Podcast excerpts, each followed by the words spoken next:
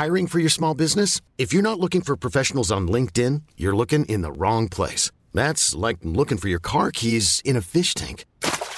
LinkedIn helps you hire professionals you can't find anywhere else, even those who aren't actively searching for a new job but might be open to the perfect role. In a given month, over 70% of LinkedIn users don't even visit other leading job sites. So start looking in the right place. With LinkedIn, you can hire professionals like a professional. Post your free job on linkedin.com slash achieve today.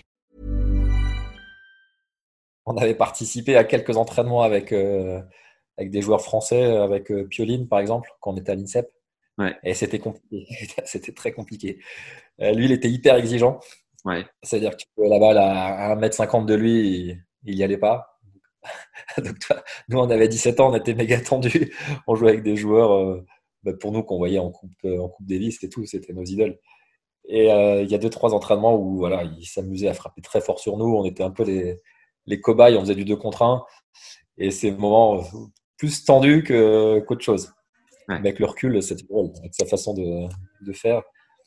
Mais c'était, c'est les seuls moments qu'on a partagé avec les pros. Sinon, euh, tu t'imagines bien qu'en deuxième semaine de, de tournoi, ils étaient dans leur truc et encore plus en grand chelem où chacun est dans sa bulle.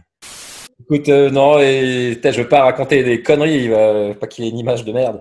Mais écoute, non, c'est un truc que je peux te raconter en junior. Donc, on était, euh, on faisait un tournoi pour préparer Wimbledon, un grade 1 euh, juste avant. Et tous les joueurs euh, de tous les pays, on dormait dans une université euh, dans Londres, donc Ouais. un bâtiment universitaire, un grand bâtiment en U avec une énorme pelouse au milieu. Et donc, on était en finale du double le lendemain pour préparer vous. C'était plutôt pas mal. Ouais. Et je sais pas pourquoi, je sais pas comment il a fini dans une soirée avec je ne sais pas qui. Et on l'a retrouvé au milieu de la pelouse à je sais pas quelle heure, en sachant qu'on avait une finale le lendemain. Donc il y a des coachs qui ont dû le ramener dans la chambre. Évidemment, le lendemain, c'était pas fameux. Les matchs étaient compliqués.